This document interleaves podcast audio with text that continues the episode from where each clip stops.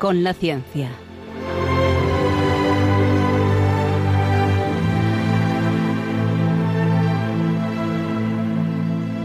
Dirigido por Javier Ángel Ramírez.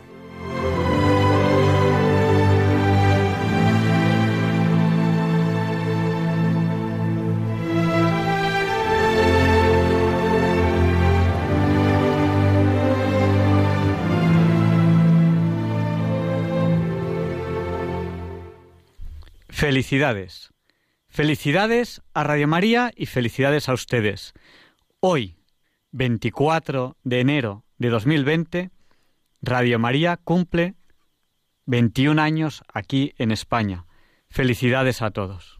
Estamos en Diálogos con la Ciencia, el programa para ti, que sabes que la verdad existe y la buscas.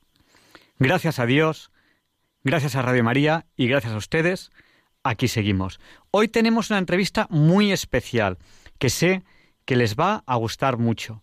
Hoy tenemos una, una entrevista en la cual vamos a hablar de muchas cosas que sé que a ustedes les va a encantar. Así que ya saben lo que les voy a decir. No recorran el dial, no encontrarán un programa más variado que este. ¿Y qué más? Pues que creo que les tendría que haber avisado antes. Ya es tarde. Si quieren irse a dormir no van a poder, porque este programa es fuertemente adictivo, tan, tan adictivo, que empezamos la entrevista ya mismo, ahora, con esta sintonía, porque sabemos que esta entrevista les va a enganchar hasta las 2 de la mañana. No se preocupen, solamente les queda un día por madrugar.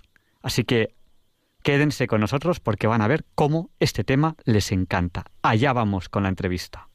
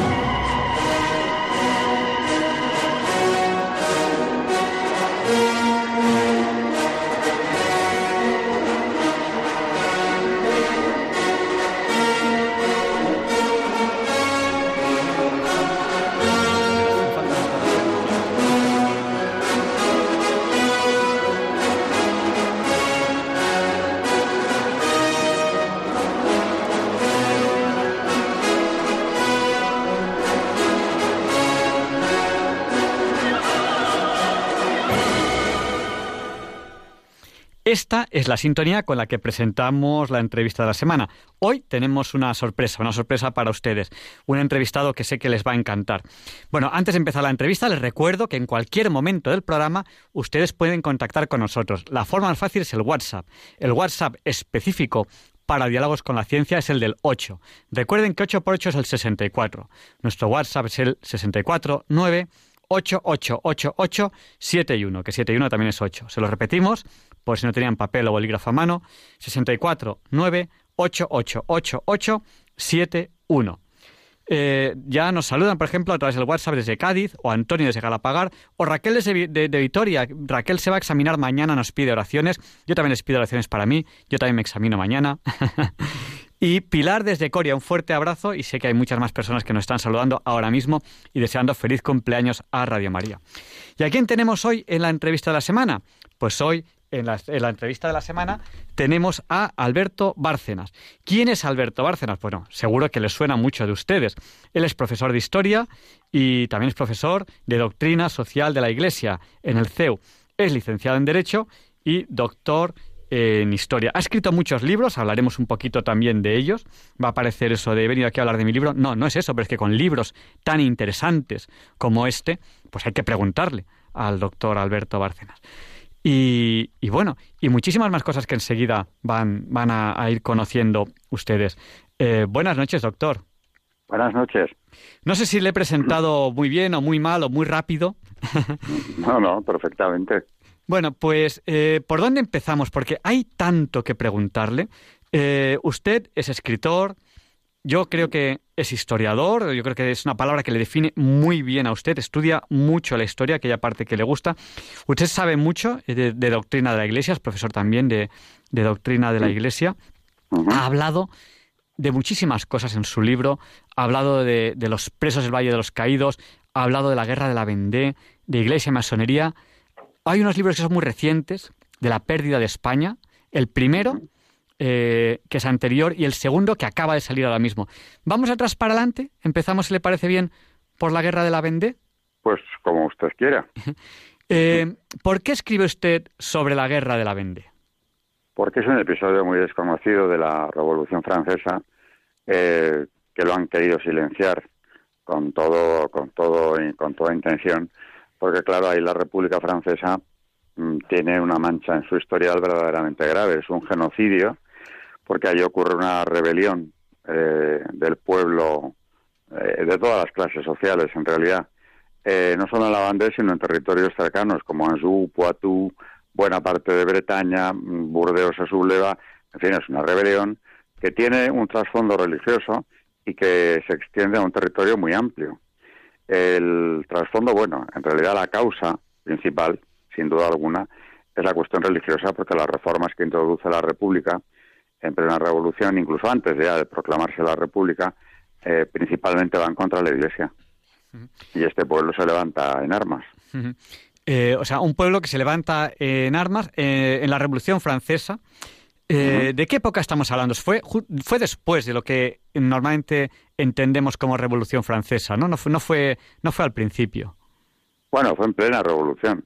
La primera, hay dos guerras de la bandera. La primera es en 1792. Es decir, que ya en el 92 se están sublevando.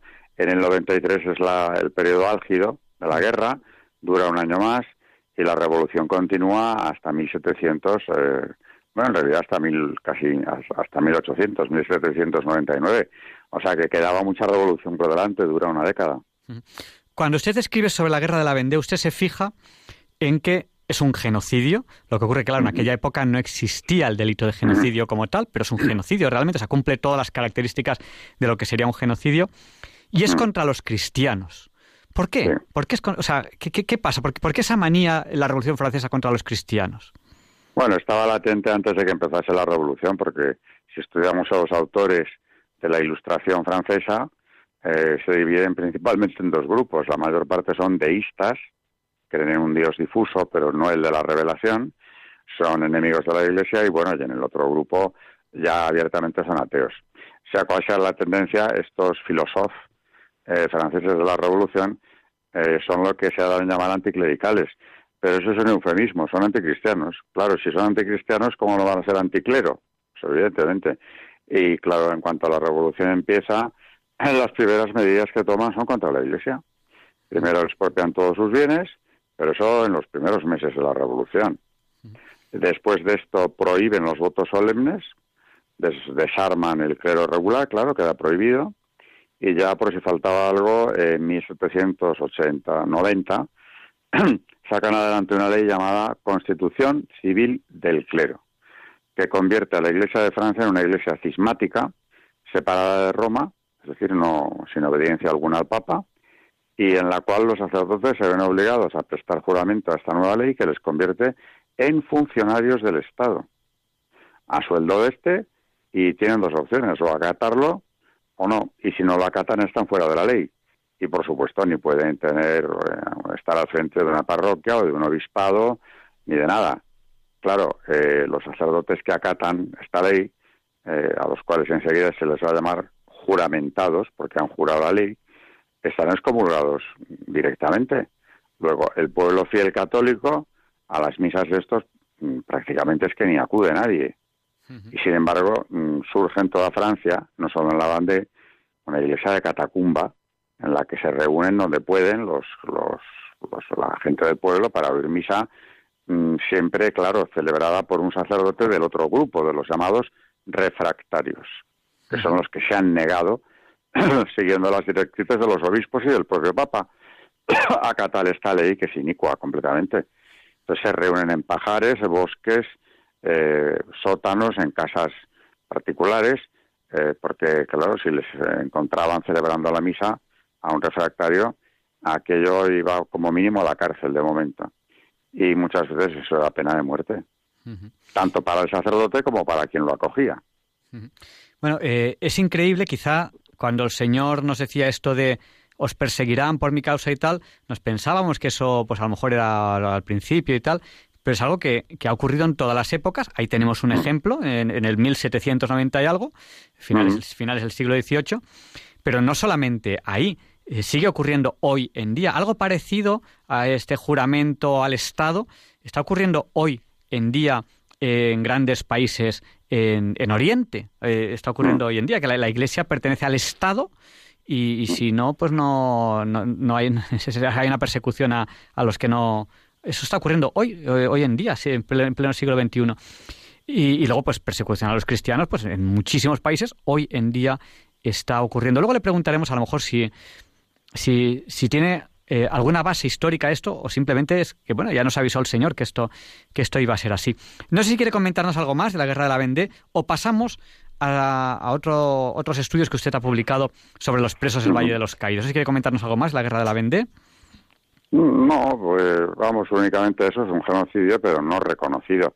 Ahora ya no lo pueden seguir tapando porque en 1980 y tantos, poco antes de celebrarse el centenario de la Revolución, el segundo, eh, César, un historiador francés, publica su famoso libro, que es su tesis doctoral, realmente, ¿no?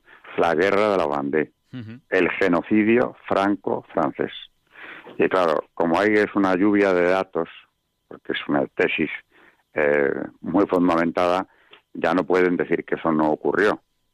Pues ha habido desde entonces varias peticiones, e incluso en el Parlamento francés, de que se declarase lo que es genocidio, porque las órdenes de París, de la República, eran exterminar a la población. Además se hizo de una forma salvaje. Bueno, no ha habido forma de que se declare genocidio, ni creo que lo veamos, ¿no? Porque, claro, está en la misma raíz de la República. Claro. Eh, ahí hay, yo no entiendo mucho de leyes, pero realmente cumple, cumple todo lo que es un genocidio. Lo que ocurre que eh, hay mucha gente que se, escuda en que, bueno, como en aquella época no existía el concepto de genocidio, entonces no es genocidio. Pero bueno, es una forma de, no, excusar. No me, no me vale. Porque es como si decimos que no había asesinato porque no el concepto no estaba claro. claro. No, eh, ahora está clarísimo lo que entendemos por genocidio y desde luego la edad contemporánea, que empieza con la revolución, eh, eh, comienza con uno, pero bien importante, que es este, ¿no? Por más que lo hayan querido tapar, digo, ahí fueron asesinados hombres, mujeres, niños, pero niños de meses, estamos hablando, ¿eh? Porque la orden era exterminarlos. Hay un general francés que escribe al un republicano que escribe a París, al Comité de Salud Pública, y dice que si tiene que seguir matando mujeres, niños y ancianos, quiere que se lo den por escrito. No vaya a ser que luego ¿eh? eso tenga consecuencias para él. No es que tenga objeción de conciencia, es que dice que se quiere curar en salud. Y no le contestan hasta que ya la tercera carta le dicen, sabemos que tus intenciones son puras, sigue haciendo lo que estás haciendo. Es decir, que las órdenes eran esas. Y quemar todo lo que había inflamable. Eh, por eso llegan con material inflamable las tropas republicanas. Y además especifican casas, pueblos, aldeas, granjas, eh, bosques, eh, sembrados, setos, no se les vaya a escapar algo que pueda arder, ¿no? Eh, y verdaderamente la destrucción en esta zona fue descomunal y la mortandad enorme, especialmente, claro, de, sacerdotes, pues todos los que pillaron, de los refractarios me refiero, ¿no? Y al final, pues, la región no se recuperó nunca de aquella barbaridad eh, demográficamente tampoco, pero económicamente es que, de ser una de las regiones más ricas de, Francia a quedar asolada, vamos, pueblos abandonados, casas en ruinas que ya ni se arreglaron, en fin, dejó unas secuelas muy largas. Pero eso no se va a reconocer, insisto, no. Bueno, estamos en Diálogos con la Ciencia en Radio María, en este primer programa del día 24 de enero de 2020, que, celebramos el 21 cumpleaños de Radio María. Hemos querido tener esta entrevista con el doctor Alberto Bárcenas. Él es profesor de Historia y Doctrina Social de la Iglesia en el CEU, es licenciado de Derecho y doctor en Historia. Y, bueno, eh, además podemos presumir de que es voluntario en Radio María, igual que yo, y él es director del programa Historia de la Iglesia. Quiero hablar, usted también ha escrito sobre los presos del Valle de los Caídos. ¿Qué le lleva a usted a escribir sobre los presos del Valle de los Caídos? Pues yo cuando empecé, eh, bueno, me llegaba a escribir, mm, eh, que, es el tema de mi tesis doctoral. Yo hice mi tesis doctoral sobre eso. Eh, la redención de penas, se llama mi tesis, en el Valle de los Caídos, que era estudiar en profundidad cómo, primeramente, esa figura jurídica que crea Franco en plena guerra civil y cómo se había aplicado en concreto en el Valle de los Caídos porque ya cuando yo empecé mi tesis ya empezaba, bueno, ya era muy fuerte la leyenda negra que describía este, este lugar como una especie de campo de exterminio, ¿no? Y de malos tratos y de trabajos forzados. Y, claro, me pareció muy interesante llegar a la documentación, poder eh, verdaderamente conocer qué había de cierto en eso, en qué condiciones se construyó el, el monumento, ¿no? y me encontré con un auténtico tesoro que es el, Archivo General del Palacio Real de Madrid, un fondo llamado así, Valle de los Caídos. 69 cajas, miles de documentos, donde está recogida toda la documentación relativa a la construcción. Y claro, las sorpresas eh, que cualquier investigador puede llevarse en ese, en ese fondo son mayúsculas, porque lo que uno ve allí no es que se haya tergiversado un poco eh, o cambiado en algo la historia del Valle de los Caídos. Es que lo que nos están contando desde hace años es precisamente lo contrario a lo que sucedió. Entonces, de mi tesis sale luego un libro, claro, que se llama Los presos del Valle de los Caídos, que no es más que el resumen de la tesis, claro.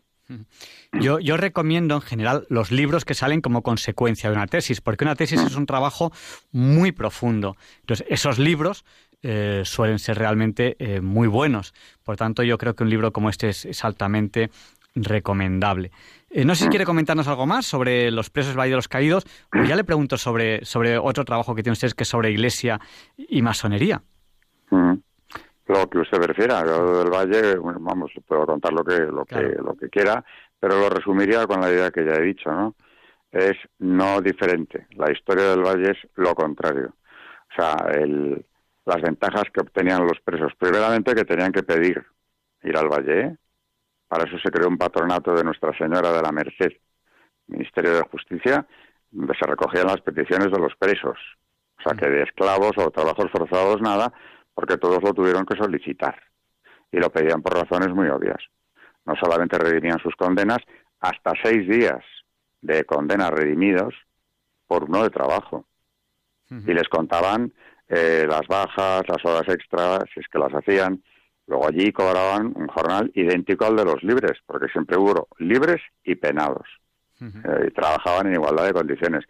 En fin, y podíamos continuar, pero claro, lo pedían con toda motivación y de malos tratos, etcétera, etcétera. Vamos, pero es que de eso nada, todo lo contrario, porque precisamente la documentación que yo he manejado recoge o conserva mucha de la correspondencia de los presos eh, con el organismo que organizaba allí eh, toda aquella labor, ¿no? El Consejo de las Obras. Y lo que se desprende de la propia correspondencia es que, vamos, no solo vivían en unas condiciones que eran equiparables a las que podríamos encontrarnos en cualquier pueblo español, no digo de esclavos ni de presos ni de nada, pueblo español de la época, de la posguerra, ¿eh? pero con un trato mm, no ya humano, sino francamente generoso. llegan a pedir por eso cosas como que se les dé una vivienda mayor para que puedan venir en vacaciones todos sus hijos, o que se quieren cambiar de vivienda porque se van a casar, o que quieren irse a otro poblado de los que había en el valle, que había varios, porque quieren estar más cerca de su suegra, en fin, y luego en verano aquello se duplica la población, porque vienen a veranear, familias, amigos y demás, que se quedan en casas de los trabajadores. Eso eh, es lo más, lo más diferente al campo de exterminio que se ha descrito, que nos podamos imaginar. Pero eso nos llevaría, pues, para varias horas, claro. Bueno, un, tema interesantísimo y bueno, que quiera profundizar, pues ahí tiene, ahí tiene el libro del doctor Alberto Bárcenas, eh, que además como su tesis doctoral, pues ahí están todos los datos, o sea que, que, hay, hay lo que hay. Bueno, usted es director de Historia de la Iglesia y también ha escrito un libro, Iglesia y Masonería. ¿Qué nos encontraremos en este estudio, en este libro? Bueno, a mí yo escribí ese libro porque eh, con la confusión imperante y que va a más, pero a mucho más en los últimos años, ¿no? Eh, en cuanto a que ya pues eh, la doble pertenencia es completamente posible y que no hay ninguna contradicción en ser católico y masón al tiempo, etcétera, porque esa campaña lleva años en marcha, la han fomentado desde la masonería enormemente y cada vez más. Y ahí han picado más de un católico, ha picado de ahí, ¿no? Entonces yo dije, bueno, a ver, manejando la doctrina, para eso doy clase de eso, ¿no? Doctrina de la Iglesia, ¿qué dice sobre el tema? Y claro, te encuentras con un corpus eh, documental impresionante, porque la primera condena es de 1738, de Clemente XII, y la última es de Juan Pablo II, 1983. Y entre medias son 200, eh, 200 años de condena, más de 200 años de condena, condena tras condena, pues tenemos 200 documentos. Y claro, ahí los papas argumentan el por qué la doble pertenencia no es posible y el, y el masón no puede comulgar. Primeramente es una excomunión la te sentencia hasta 1983 y a partir de ahí con la reforma del Código de Derecho Canónico eh, lo que queda, lo que dice la nueva declaración de doctrina de la fe a, raíz de la publicación del Código es textualmente el masón está en pecado grave y no puede acercarse a la Santa Comunión. No es la excomunión, pero está en pecado grave. O sea, está fuera de la Iglesia. Mientras no deje la secta, se confiese de haber pertenecido a ella y haga el firme propósito, como en cualquier pecado mortal, de no volver a hacerlo, ¿no? O sea que me pareció que cuando se habla de masonería eh, hay algo que tiene un rigor que es máximo, que es el magisterio pontificio, ¿no? Si estamos explicando doctrina de la Iglesia en todos los eh, campos, pues en ese, que desde luego es, tiene una importancia mayor de lo que nos podamos pensar, creo que es importante incidir. De manera que el argumento de mi libro es las condenas de los papas. ¿Qué es lo que han dicho los papas desde Clemente XII hasta Juan Pablo II al respecto? Y luego, claro, eh, enmarcarlo históricamente. ¿Por qué decían eso? ¿Qué estaba ocurriendo? ¿Cuál era la acción de las sectas? ¿Qué es lo que estaban buscando? Me refiero concretamente a la masonería, eh, que lo que había era en marcha y sigue un gran proyecto de ingeniería social anticristiana, que hoy ya es muy perceptible. O sea, eh, han conseguido, que duda cabe, cambiar Occidente de una manera sustancial. Pero eso, claro, no lo han logrado en un año, ni en dos, ni en cien. Eso ha sido una lluvia que ha ido cayendo poco a poco. Eh, por ejemplo, eso que denunciaba Benedicto XVI, la dictadura del relativismo. Eso es una herencia masónica, que es el tanto vale una cosa como la otra.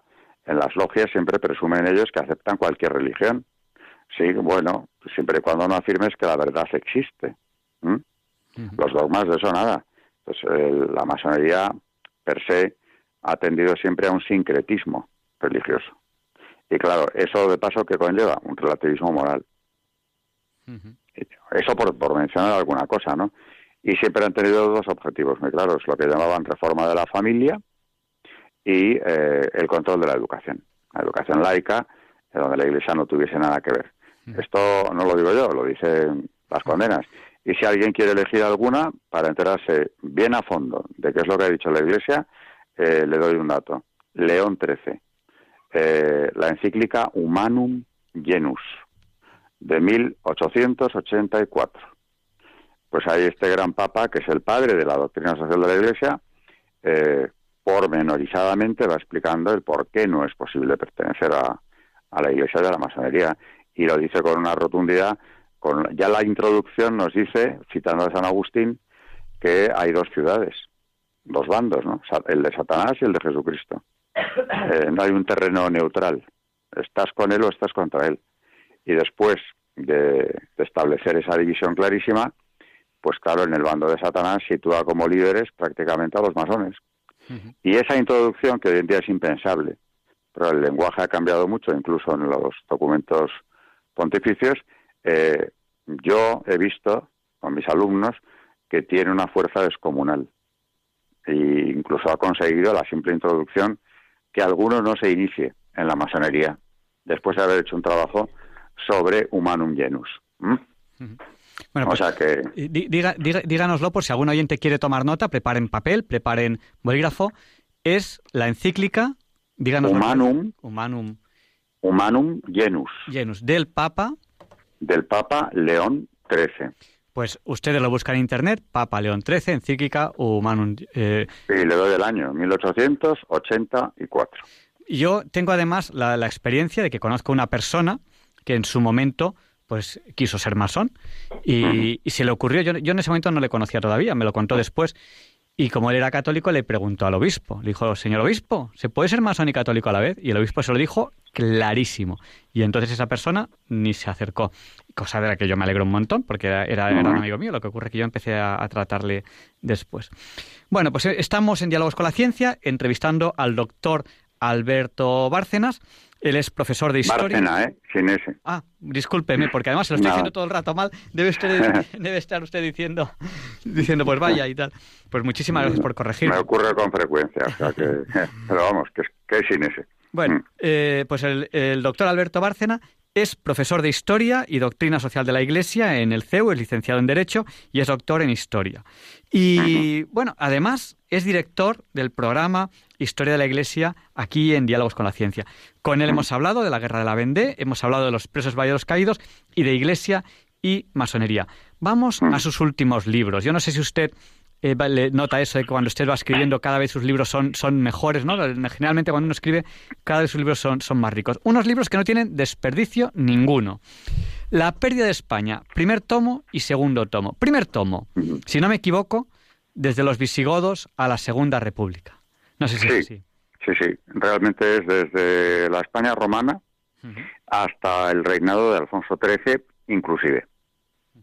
Ese es el primer tomo o sea que abarca muchísimo tiempo, pero bueno, como no es un manual de historia, es un ensayo sobre la historia de España en clave espiritual. A mí lo que me pide mi editorial es que escriba una contemporánea de España, es lo que se les había ocurrido entonces. Acepté muy, muy contento, porque yo, mi doctorado es en contemporánea, por cierto. Y yo pensé, ¿cómo voy a explicar la contemporánea sin primero explicar lo que es la esencia de España? Porque claro, la contemporánea, que es lo que define el Estado de España contemporánea, ¿cómo se define? Pues la gran crisis de la identidad hispánica, en muchísimos aspectos. Entonces, bueno, pues aquí se me ocurrió que había que remontarse a las raíces, los fundamentos de la identidad nacional. Y claro, ahí no te queda otra que irte a la España romana y desde luego a los visigodos, que hoy en día están tachados de los manuales. Porque claro, son la primera referencia de la nación española, una nación por fin unificada, soberana y gobernada desde su propio territorio. Eso no había ocurrido jamás. Capital Toledo y además desde el Concilio III de Toledo en el 569 con una eh, unidad católica, porque toda la nación es católica. Bueno, antes de la invasión visigoda ya lo era, los hispanos romanos lo eran. De hecho, el cristianismo es religión oficial eh, gracias a un emperador de origen hispano. Los visigodos, en cambio, cuando entran aquí, son arrianos, una decía mm, muy grave y duradera del cristianismo. No dejaban de ser una minoría dominante, pero claro, era, era la minoría que gobernaba. Y por fin el rey Recaredo eh, abjura del arrianismo y proclama esa unidad católica de la nación. Y desde el 569 en adelante es lo que ha sido España. El título del libro viene dado por el, el título de un romance medieval que se llama así, la pérdida de España, donde se habla de la batalla que pierde don Rodrigo frente a los musulmanes y claro, se pierde España. Aparentemente se había perdido, o lo que España significaba, ¿no? Estamos hablando de la España de los concilios de Toledo, de San Isidoro de Sevilla, donde se había alcanzado ya un nivel eh, espiritual e intelectual verdaderamente importante, por más que quieran denigrar a España visigoda, no conviene hablar de ella. Ahora mismo es de una gran incorrección política. Y si se habla de ella, como mucho para describirla eh, como un periodo de nuestra historia verdaderamente lamentable, ¿no? De gentes primitivas y salvajes, en fin, impresionante. Y de San Isidoro, que por cierto, hablando de historia de la Iglesia, es uno de los padres de la Iglesia, uno de los últimos padres de la Iglesia, eh, de ese mejor ni hablar. Porque claro, corresponde a este periodo, ¿no? Y durante toda la Reconquista, otro término hoy en día tabú, la Reconquista es un término a, tachar. Se habla de la invasión de los reinos cristianos. La invasión. Es decir, que parece como que así escrito, porque el lenguaje tiene su importancia ¿eh? y lo cuidan mucho. Parece como que lo que había en España era el Islam y unos reinos cristianos, pues porque les eh, dio por ahí arbitrariamente, decidieron invadirlo. es la recuperación de un territorio por parte de los eh, propios cristianos que habían resistido a la invasión en unos núcleos en el norte, como son el Reino de Asturias o toda la franja pirinaica, ¿no?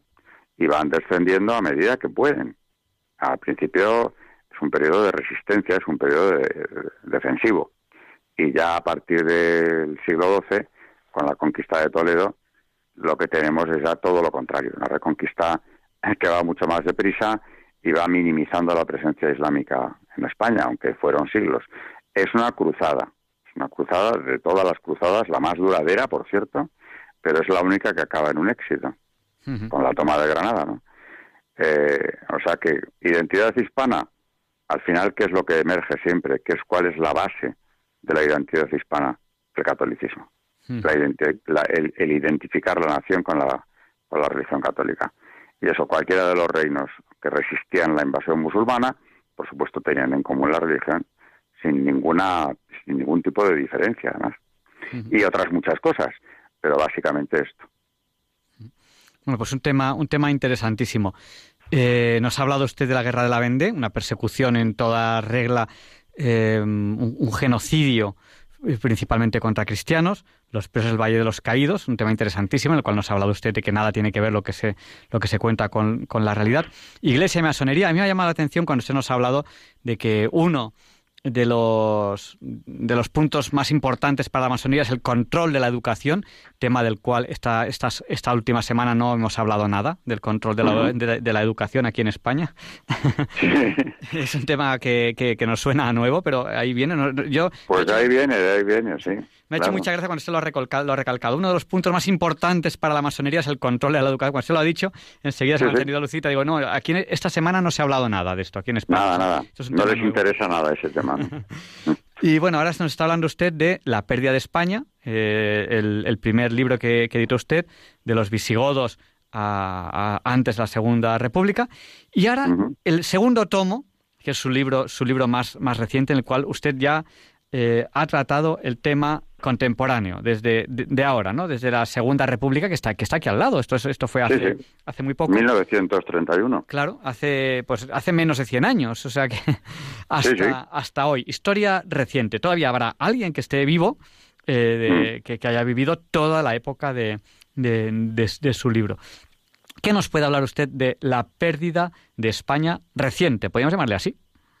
Sí, bueno, de hecho el libro es que salió tan extenso que el editor decidió partirlo en dos, porque eh, si no es que te ibas a mil páginas casi, y eso hoy en día es, imposible de, comercializar, ¿no?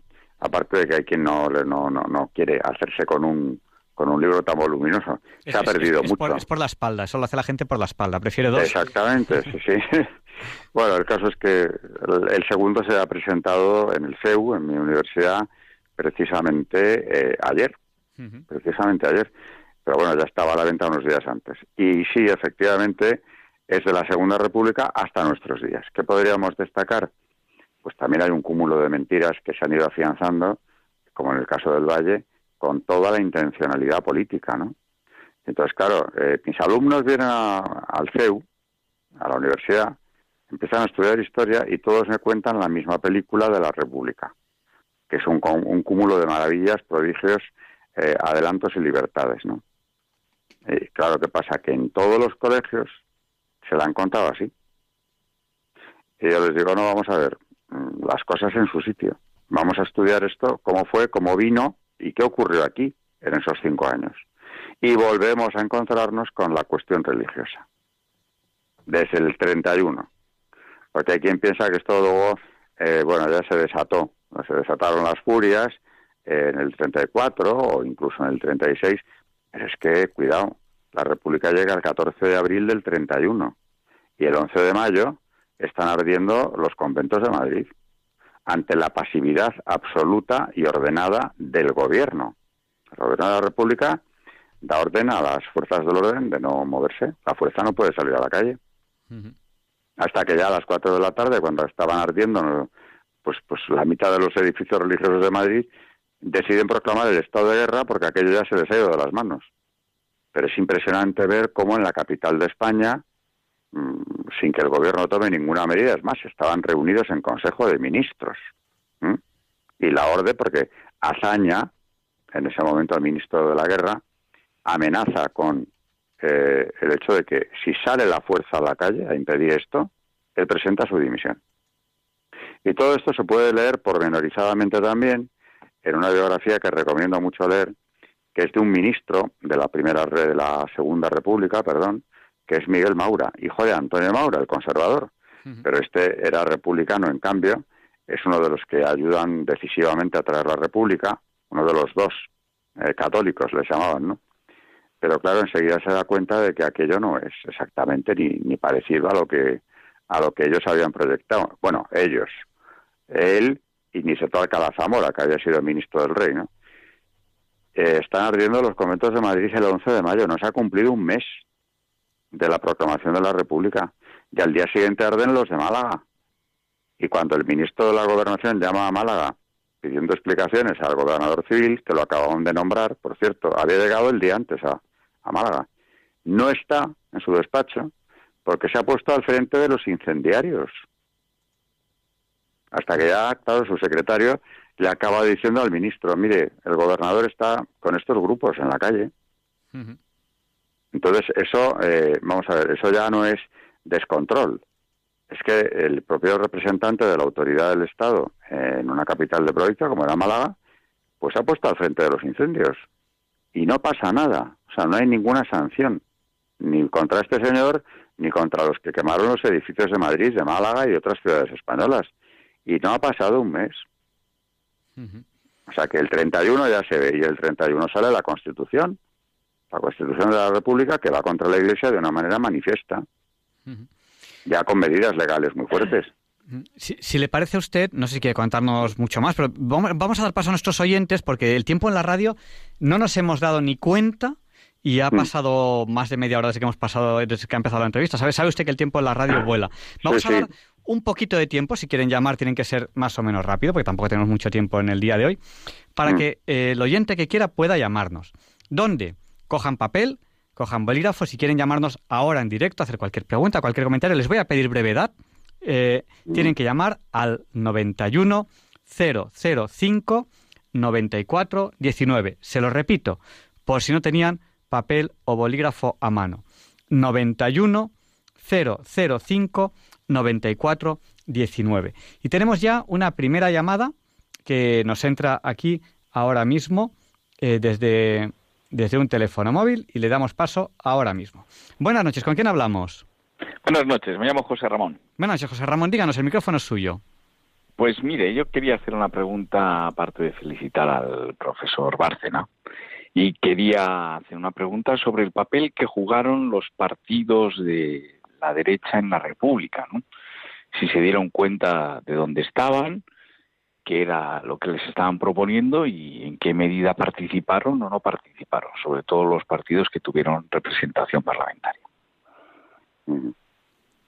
Bueno, eh, la derecha hubo que inventársela, porque con, el, con la proclamación de la República, que verdaderamente es un golpe de Estado, en dos fases. Primeramente se intenta el golpe militar, que fracasa, es el golpe de Jaca, y luego vienen las municipales el 12 de abril, que son otro golpe de Estado porque lo presentan como un referéndum y, echan a la monarquía. Eh, ¿Quién se ha hecho con, el poder en España? Los partidos republicanos. Entonces, eh, derecha prácticamente no hay. Se improvisa a, gran velocidad eh, una derecha católica, que es como solemos denominarla, que es la CEDA, eh, la Confederación de Derechas Autónomas, cuyo jefe es Gil Robles, y que es una derecha posibilista en la línea que marcaba el Vaticano entonces. Es decir, con el nuevo régimen, si se puede, vamos a convivir, siempre y cuando ellos estén dispuestos, ¿no? Y efectivamente es lo que hace la CEDA prácticamente hasta el final, intentar esa línea de, convivencia. Y luego hay una derecha que, en cambio, se opone a la República por definición, esa que llamamos derecha monárquica, como Renovación Española y posteriormente el Bloque Nacional de Calvo Sotelo. Dicen, no, si es que el problema no está en hablar o no con ellos, en negociar o no con ellos, es que el problema está en que la república que han traído es una república anticatólica y que amenaza la unidad de España. Por tanto, lo que está sobrando es esta república. O sea, son dos actitudes muy distintas, son dos derechas muy diferentes. A la monárquica la llamamos así, lo que no significa que no fueran católicos esos, esos monárquicos, ¿no? Pero la derecha católica es que pone el acento en el, hecho de poder convivir con las autoridades republicanas y con los partidos eh, republicanos y desde luego eso sí, para eso nace la CEDA, reformar lo antes posible la constitución que acaban de promulgar, porque es una constitución contra la Iglesia y lo van a intentar hasta el final sin éxito alguno, sin éxito alguno. Hombre, conseguirá a Gil Robles, al que, además después de ganar las elecciones se le impide que gobierne, cuando ya por fin consigue eh, formar un gobierno de coalición, conseguirá algunos logros, pero es que aquello dura unos meses. Mm. vamos a dar paso, si les parece bien, a tres oyentes que tenemos ahora mismo en la antena, que por este orden van a ser Antonia, Rafael e Isabel. Eh, bueno, pues damos en primer paso a, Antonia. Buenas noches, Antonia. Díganos, el micrófono es suyo. Le, le, voy a pedir brevedad, si puede ser. Sí, buenas noches. Solamente llamaba para dar las gracias, para que Dios les bendiga a ustedes por porque esto de, contar la verdad, mm, vamos, esto no tiene precio de poderlo escuchar. Que Dios les bendiga y que, que muchas gracias. y que si ustedes piensan que esto que si ustedes piensan que esto que está pasando es la continuación de todo lo anterior. Pues ahora, ahora le, le, Si no, si se puede contestar eso, porque eso no estará en el libro todavía, vamos.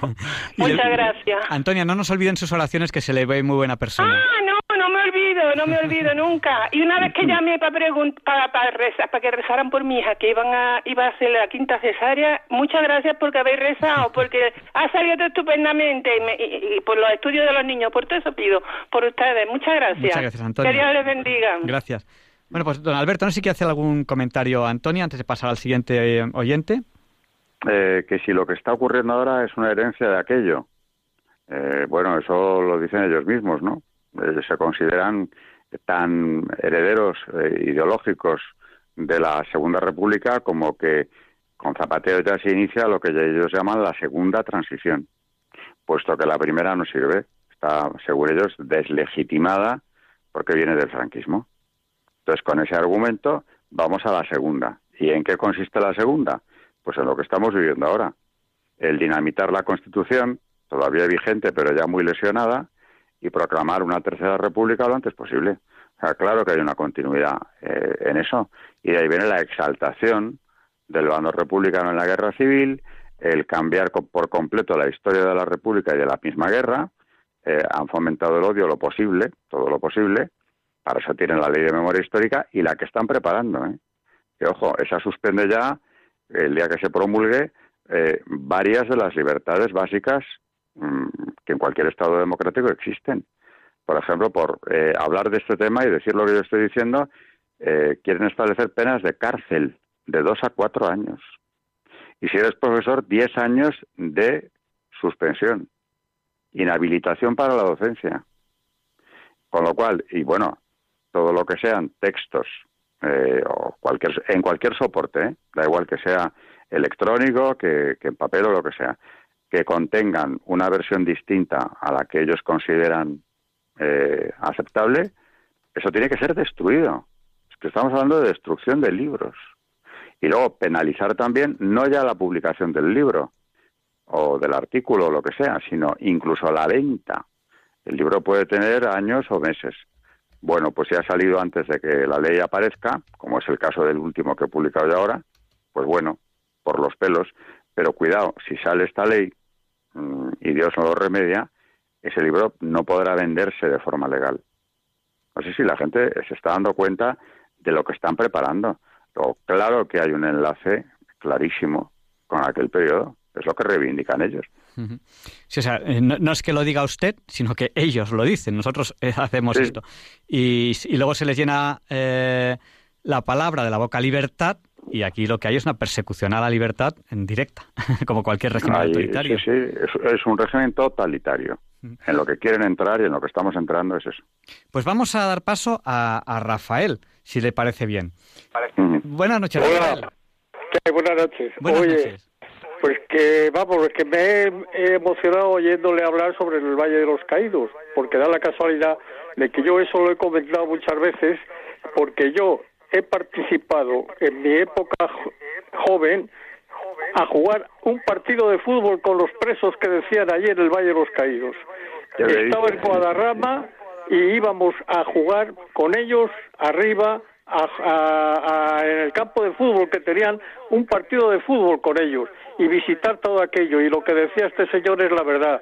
Allí había familias y había de todo. Entonces vamos me, me ha emocionado el saber que lo que yo contaba era verdad porque lo he contado mucha gente y muchos no lo creían así que muchas gracias por todo gracias a usted Vale, muchas gracias. Y, y todo lo que estoy oyendo me está poniendo los pelos de punta, no por mí, sino por los que vienen detrás de nosotros. Un abrazo muy fuerte y que a ver si somos capaces de levantar todo esto que está pasando. un, fuerte, abrazo, Rafael. Pues nada, eh, tienen, que, tienen que acordarse de, apagar la radio cuando entra en directo porque si no se oye, se oye el eco. Eh, don Alberto, no sé si, si quiere eh, hacer algún comentario o le damos paso a Isabel, que viene a continuación. Sí. Pues le damos paso a Isabel. Buenas noches, Isabel. Adelante, el micrófono es suyo. Le voy a pedir, por favor, mucha brevedad, que se nos, se nos va el tiempo. Buenas noches. Bueno, intentaré ser breve. Yo le diría tantas cosas al profesor Bárcena. Primero, que tengo una emoción enorme de que, de que esté usted aquí, porque vamos, me encanta todo lo que usted dice. Segundo, eh, quería saber por qué razón ahora no es políticamente correcto hablar de los visigodos. Y también quería pedirle que aunque ya sé que le van a perseguir por sus ideas, que son las verdaderas, no, usted no cuenta más que la verdad, no ha mentido en nada. Eh, aparte de que me he oído montones de vídeos suyos y me sé todo. Entonces, le quería pedir que a pesar de esta persecución, mire, yo le pido que resista usted y que resistan todos los que eh, dicen la verdad, porque es que si no, no vamos a saber la realidad de España. Los niños van a salir sin saber la verdadera historia de España y también qué podemos hacer nosotros para luchar contra esto, porque yo veo que a través de la democracia resulta que estamos llegando a una dictadura, eh, algo así como algo así como como Hitler, solo que del bando contrario. Eh, y entonces a, a través de la democracia han salido estos, pero resulta que estamos llegando a una auténtica dictadura. Pues Isabel, eh, yo quería, yo quería pedirle, ya que usted nos pide eh, que resistamos, yo le voy a pedir muchas oraciones por su parte para, para, ah, para, para, para, apoyar al doctor Alberto Bárcena. Por supuesto. Ah, uy, perdone una cosa solamente. Decirle que no le sigo yo sola, es que toda mi familia, al profesor Bárcena. Somos por soyos. Mis padres han ido a conferencias suyas en distintos sitios y además le han saludado, le conocen. Pues nada más, les escucho por la radio. Muchísimas gracias, Isabel. Y, nada, simplemente pues agradecerle, agradecerle su llamada. Y yo tampoco estoy muy, muy de acuerdo eh, lo que usted ha dicho de, Hitler, el bando contrario. Yo creo que estos bandos se dan la mano indirectamente. No sé qué piensa el profesor Bárcena a este, respecto. Hombre, desde luego, todo lo que son regímenes totalitarios, por supuesto, tienen muchísimo en común. El modelo es el, comunista, el soviético. Es el modelo, es el más antiguo, además de los sistemas totalitarios. Pensemos que ya en el año 17 se produce la Revolución Rusa, y además ya viene desde el 19, desde el siglo XIX, la internacional, intentando precisamente implantar esta revolución. Y los eh, totalitarismos posteriores, es decir, el fascismo o el nacionalsocialismo, son regímenes ya posteriores, eh, insisto, a la, a la Revolución Rusa. Y tienen de ella, o del régimen que implanta Lenin, y luego consolida Stalin a la muerte de Lenin, tienen muchos elementos. Eh, así por nombrar algunos, desde luego la invasión de la esfera privada, eso en cualquier sistema totalitario, pero desde luego con una perfección absoluta en Rusia. El perseguir al disidente, eliminándolo incluso, eso es, eh, bueno, ¿para qué se creó la Checa? Eh, que es la policía política soviética, precisamente para eso para que no hubiera disidencia. Eh, por cierto, que cayeron muchísimos de, los miembros del Partido Comunista.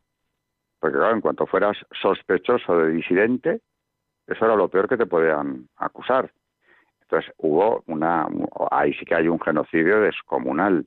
Desde el siglo XVII, desde el año 1917, pues prácticamente hasta el final, pero sobre todo los años de Stalin, los años 30 especialmente, el genocidio en, la Unión Soviética es tremendo. Entonces ya más invasión de la esfera privada que el no poder opinar, ni siquiera siendo comunista, ¿eh? porque claro, si tu opinión de comunista era una opinión que no era la del partido, exactamente, eso te puede costar la vida. ¿Qué tienen en común? Claro, pero ¿qué es lo que conocemos mejor? Pues el nacionalsocialismo, porque eso sí se han ocupado de potenciarlo, hemos visto todos infinitas películas y series y libros que nos cuentan aquella barbaridad. Ahora bien, qué poco sabemos de la Rusia soviética, que poco sabemos, y de los países que quedaron sometidos a Stalin eh, por los tratados de Yalta y de Potsdam, donde se le entregó la mitad de Europa. Que poco se ha hecho de eso, ¿eh? Que poco se ha divulgado. O sea, apenas hay algunas obras de referencia, como el archipiélago Gulag, que nos cuenta de los campos de concentración en la Rusia ya muy tardía, mucho después de la revolución, por supuesto, ¿no? Eh, ¿Y películas? ¿Cuántas hemos visto que nos hablen de las atrocidades del sistema comunista? Pues que yo recuerde eh, dos o tres. Está Katyn, la fosa de Katyn, hay una película sobre la fosa de Katyn. Eh, la vida de los otros, que nos cuenta la opresión en la que viven los alemanes del este, pero claro, mucho más light que lo que podemos ver en, en las películas que reflejan lo del otro bando, efectivamente. ¿no? Ahora bien, el otro bando, vamos a ver, ahora decía usted que no son tan distintos. Es que lo que mucha gente ignora o, va olvidando es que hay un pacto germano-soviético en el verano del 39 por el cual Hitler y Stalin entran juntos como aliados en la guerra mundial.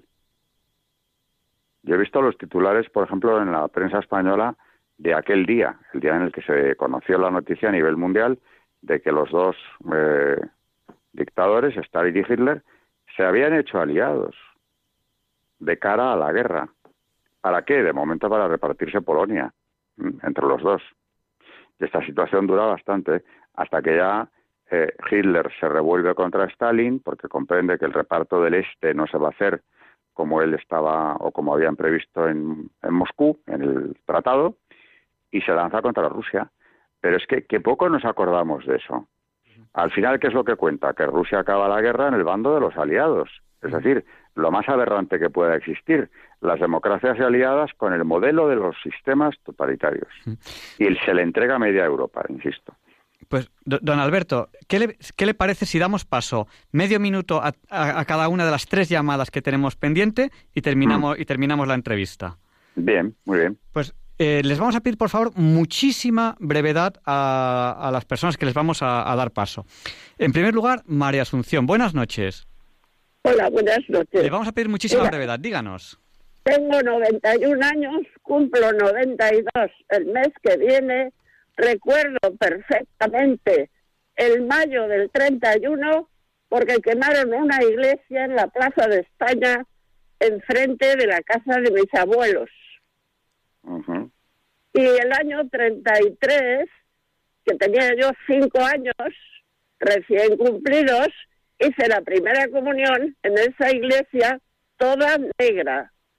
Hmm. Después viví en el 34, viví en el 36, el 37, a finales del 37, en mi ciudad entró Franco y nos libró de la muerte a la que estábamos destinados todos los católicos, los sacerdotes, los de acción católica, todos.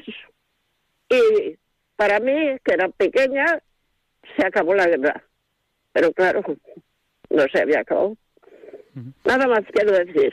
Muchísimas gracias, María Asunción. Un fuerte, un fuerte abrazo. Buen, buen testimonio. Y las personas mayores están más cerca de Dios, a lo mejor pues rece por nosotros y muchísimas gracias por habernos llamado. Buenas noches. Bueno, digo que ha dicho Jesucristo que el demonio no prevalecerá contra la iglesia. Así que no hay que ser pesimistas. Pues seamos optimistas. Muchas gracias, María Asunción. Vamos Tiene toda la razón esta señora. Estoy muy de acuerdo. Adiós. Adiós. Vamos a dar paso a Rosario. Le vamos a pedir también muchísima brevedad y luego la última llamada. Buenas noches, Rosario. Buenas noches. Le pedimos brevedad, díganos. Sí, es verdad que ya no tiene menos hora, ¿no? Porque diríamos muchas cosas más, ¿no? Pero bueno, muchísimas gracias al doctor por lo que está diciendo, por su valentía y hablar como está hablando. Pues mucha, mucha, díganos. Y que nos, sí, sí, y que nos ayude con sus palabras. me estoy pensando, pero Dios mío, ¿cómo no estará oyendo toda España esto? ¿Cómo no estará oyendo toda España? Porque estamos ciegos. Oiga, hoy yo, por ejemplo, hablo con una amiga, de derechas también, y no, hay personas, no quiero saber nada, no quiero saber nada de esto, yo no quiero que nadie me diga nada de esto, nadie quiere saber nada de esto, oiga. Digo, pero ¿cómo no vamos a saber si lo, si lo vamos a vivir dentro de cuatro días? La gente no quiere saber nada, no quiere saber nada. Pero ¿cómo podemos pensar así? Oiga, doctor, yo, mire, yo el comunismo no sé qué tiene para mí, pero es que no que ya Rusia no tiene comunismo, yo aunque me peguen el viaje, yo no iría a Rusia. Ya lo que me dijo. Porque a mí siempre he tenido mucho terror al comunismo, sin haber yo vivido ni nada, gracias a Dios. Pues, Pero es que lo estamos, lo estamos, nos estamos ya acercando a él. Rosario, yo me, pongo, a llorar. Que, termine. sí, sí. Bueno, pues que vamos, que pidan que recemos mucho por España. Recemos por España. Que recemos mucho a Dios por España, por favor. Muchas gracias. Por favor. Y damos paso a la última. Gracias a Gracias. Damos paso a la última llamada, ya no podemos dar paso a más llamadas. Y le vamos a pedir también que sea muy, muy breve. Es Vega, si no me equivoco. Buenas noches. Sí, buenas noches. Eh, bueno, ante todo, muchas gracias al profesor Alberto Bárcena por contarnos la verdad de la historia. Mire, brevemente, yo quería preguntarle si me puede decir eh, el nombre de algún intelectual que apoyara a la República y luego hubiera tenido que exiliarse por culpa de ella. Pues muchas gracias. Eh, esto Sabe, quién sabe mucho? Alfonso Carrascosa, científico del CSIC, ah, que si lo busca por internet, si lo busca por internet, le puede enviar un email. Este se lo sabe ah, todos. Genial, genial. muchas es colaborador del programa. Muchas gracias. Sí, le escucho, le escucho. Muchas gracias. Buenas Salud y buenas noches. Bueno, pues profesor, terminamos la entrevista con lo que usted responda y si quiere nos hace un breve resumen de lo que ha hablado. Bueno, pues yo creo que como caso más significativo está el de Ortega y Gasset que ayudó a traer la República y crea una, una organización al servicio de la República, donde había un buen número de intelectuales de primera fila, y, es que al cabo de unos meses disuelve esa organización y además publica un artículo famoso en el que dice, no es esto, no es esto. Porque, eh, claro, él estaba pensando, como otros intelectuales, antes de que se proclamara el nuevo régimen, en una república realmente democrática y de libertades y, claro, cuando ya se ven los atropellos del primer año, de los primeros meses, dice, no es esto. Eh, al final, exiliados, pues mire, de los intelectuales españoles la inmensa mayoría se exilian. De todos aquellos que habían colaborado precisamente en traer la República, se tiene que exiliar. Bueno, tiene que ponerse a salvo, el, al primero que van a buscar para matarle es a Miguel Maura, ¿eh? uno de los, precisamente, de los políticos que habían hecho posible la República, ¿no? Eh, y en cuanto a intelectuales, el propio Marañón, todos estos, ¿qué pasa? Que al acabar la guerra civil vuelven a España, comprendiendo que, claro, en el bando republicano, bueno, probablemente ni hubieran sobrevivido, pero no era eso lo que ellos querían y se les trata, pues bueno, llegan aquí a ser personas de una relevancia extraordinaria. Se les dedican calles centrales de Madrid y con todo el prestigio. Gregorio Marañón es un ejemplo y Ortega y Gasset es otro, pero hay muchísimos más. Pues eh, profesor eh, Alberto Bárcenas, que es eh, escritor, historiador, estoy resumiendo mucho su currículum, profesor de historia, de doctrina de la Iglesia, además es voluntario en Radio María con un interesantísimo programa, es director de historia de la Iglesia. para aquellos oyentes que han llegado tarde a la entrevista, en muy poquito tiempo, en uno o dos minutos, se lo estoy poniendo muy difícil, ¿Cómo resumiría un poco de lo que hemos hablado? De que hemos hablado de la guerra de la Vendée, de los presos Valle de los Caídos, de Iglesia y Masonería, de la pérdida de España, que además usted acaba de publicar ahora mismo la segunda parte de ese libro, La pérdida de España. ¿Cómo podemos resumirlo un poco a los oyentes ya para terminar la entrevista? Pues que el gran combate es espiritual. Y como decía precisamente en esa encíclica que he recomendado hoy, en Humanum Genus, en la introducción, León XIII, eh, hay dos ciudades, la de Jesucristo y la de Satanás. Las dos ciudades de San Agustín, que parafraseándole, utiliza León XIII como ejemplo. Eh, detrás de prácticamente todas las luchas que afectan a España a lo largo de nuestra historia, la base es religiosa. Tanto si la lucha se da en el interior de España, que eso ocurre ya a partir del siglo XIX, antes no, porque hay una mm, unidad espiritual clarísima, como en todas las guerras anteriores, donde España, ¿qué es lo que hace? Contra sus propios intereses materiales, cosa que no ha hecho ninguna otra nación, defender la fe católica. En Europa o donde sea, las guerras de religión. Eh, España no iba allí a ganar nada en la guerra de los 30 años o en las guerras de religión francesas. Todo lo contrario. Yo acabaría con una con una anécdota, buena anécdota, un pasaje de la historia de España que resume todo, que es cuando con Flandes sublevado eh, y Enrique IV, el primer Borbón, que era protestante, eh, calvinista, hugonote, eh, está a punto de tomar París y proclamarse rey, Felipe II ordena que los tercios salgan de Flandes para dirigirse a París e impedir esa catástrofe.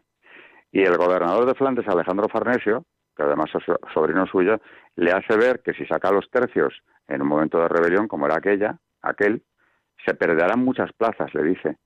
Y Felipe II le dice, piérdase todo, pero no la fe en Francia. Es decir, contra los intereses eh, materiales. Y efectivamente, los tercios españoles toman París, reforzando a la Liga Católica que está sitiada. Cuando entra Enrique de Borbón, que se tiene que convertir, y de ahí se le atribuye esa frase de París bien vale una misa, viene ya católico, porque ha visto que si no, no entra en la capital del reino, los que le presentan armas son los tercios españoles. Ese es un ejemplo para mí eh, definitivo de cuál ha sido el papel de España en la historia eh, durante siglos y siglos, la defensa de la fe católica. Y además eso no era algo impuesto por los gobernantes, era algo que el pueblo español sentía como una eh, tarea o como una eh, misión propia del pueblo español. No había que arrastrar a los soldados a Flandes. Pues muchísimas gracias y tenemos ya que terminar esta entrevista porque no nos queda más tiempo. Muchísimas gracias, profesor, y, buenas noches. Y mucha suerte con, su interesantísimo programa, eh, Historia de la Iglesia, que, espero que sea, que sea todo un éxito. Muchas gracias. Buenas noches. Buenas noches. Adiós. adiós. Y deseamos a Radio María un feliz cumpleaños, ese 21 cumpleaños. Y les pedimos a ustedes, a nuestros oyentes, que no dejen nunca de rezar por nosotros, por Radio María. Y ya que estoy aquí, voy a abusar de mi puesto y voy a pedir también oraciones por diálogos con la ciencia y oraciones por mí. Ya que estoy aquí, voy a abusar un poquito de, estar aquí. Muchísimas gracias porque sin ustedes eh, la radio no tendría lógica ninguna. Son ustedes también los que hacen este programa. No nos olviden en sus oraciones. El 24 de enero de 1999 nació Radio María en España. Desde entonces han pasado 21 años llenos de trabajo, de ilusión y de crecimiento de esta radio evangelizadora. Para celebrar este aniversario, el viernes 24 de enero compartiremos con los oyentes la Santa Misa a las 10 de la mañana, hora peninsular, por las intenciones de los bienhechores de la emisora y en acción de gracias por todos los beneficios recibidos estos años.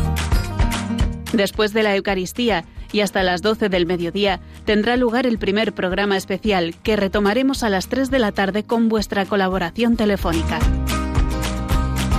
A lo largo del día habrá otros momentos especiales de oración, como el rezo del Santo Rosario con los oyentes a las 9 y 25 de la mañana y con los voluntarios de diversos puntos de España a las 7 de la tarde. Puedes enviarnos tu felicitación o un mensaje a testimonios a Twitter con el hashtag Felices21 o como una nota de voz de un máximo de 30 segundos al WhatsApp 668-594-383. Celebra con nosotros el cumpleaños de Radio María.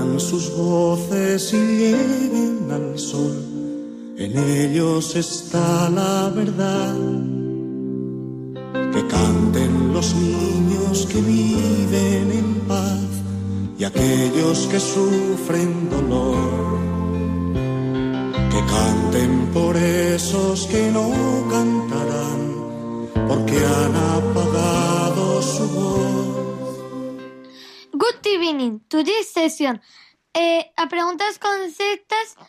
Preguntas sencillas a conceptos complejos. In Radio Maria Spain with the kids. In this program, Diálogos con la Ciencia. Good evening, Ruth. How old are you? I am 12 years old.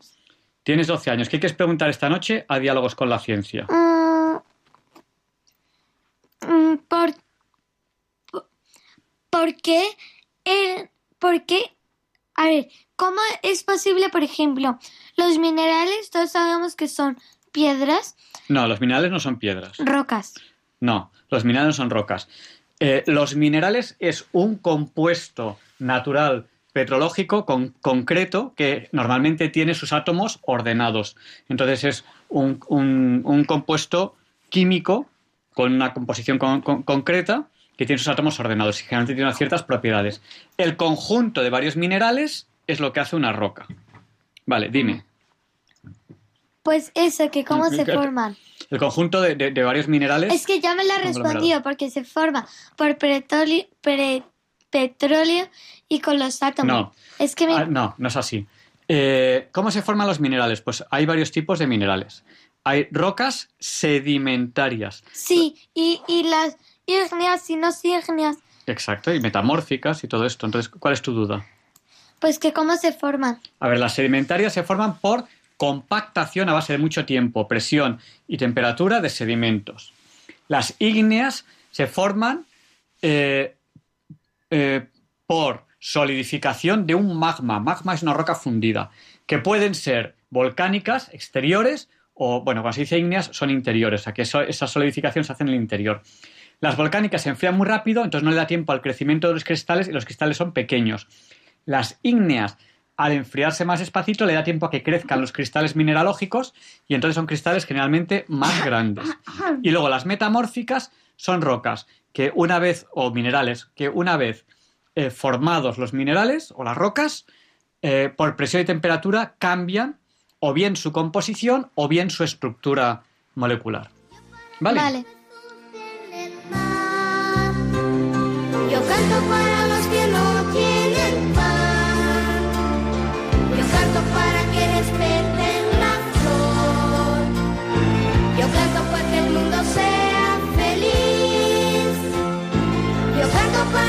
Para no escuchar.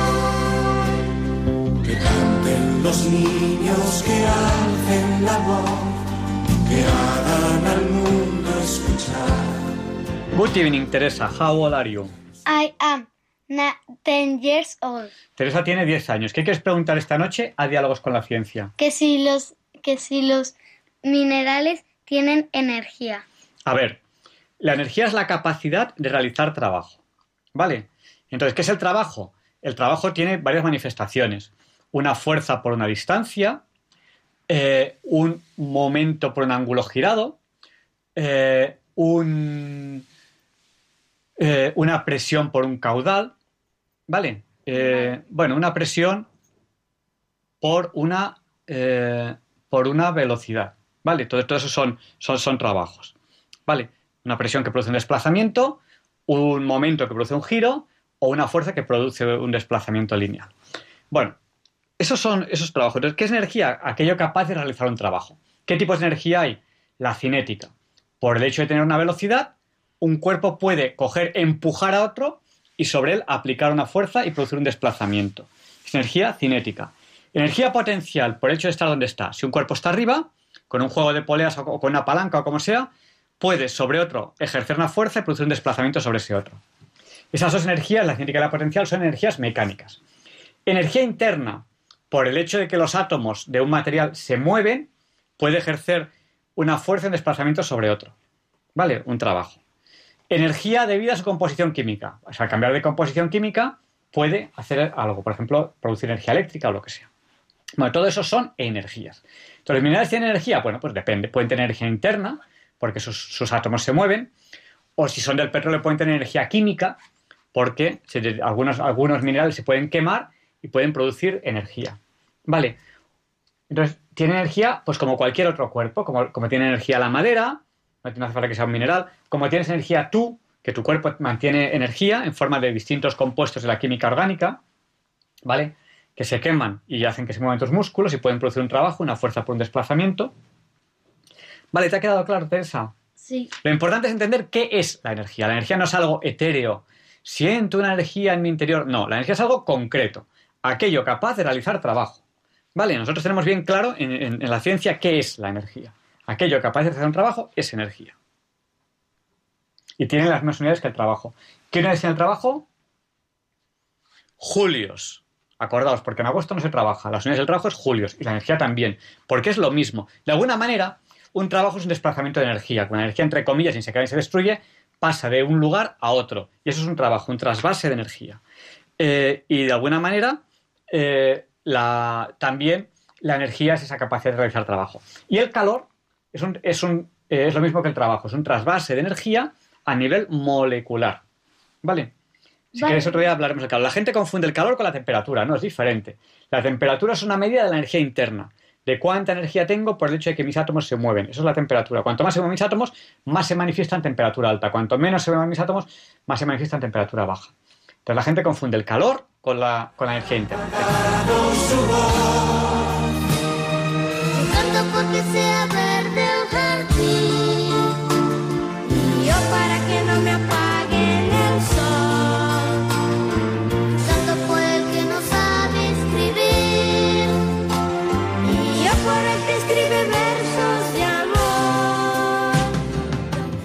Good evening, Marta. How old are you? I am eight years old. Marta tiene ocho años. ¿Qué quieres preguntar esta noche a Diálogos con la Ciencia? Que cómo se inventaron las cremalleras. A ver, eh, en el siglo XIX, a finales, había algunos inventos parecidos a la, cremallera, pero no llegaron a, triunfar.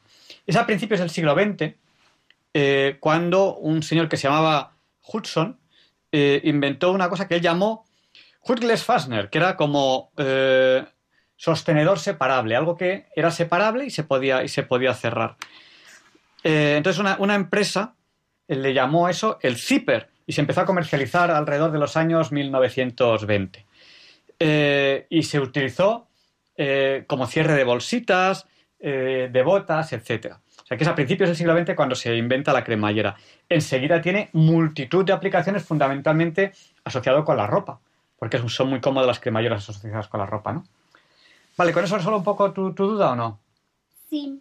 Pues nada, niños, despedidos ya, decid buenas noches. Adiós, Adiós buenas noches. En ellos está la verdad. Que canten los niños que viven en paz, y aquellos que sufren dolor.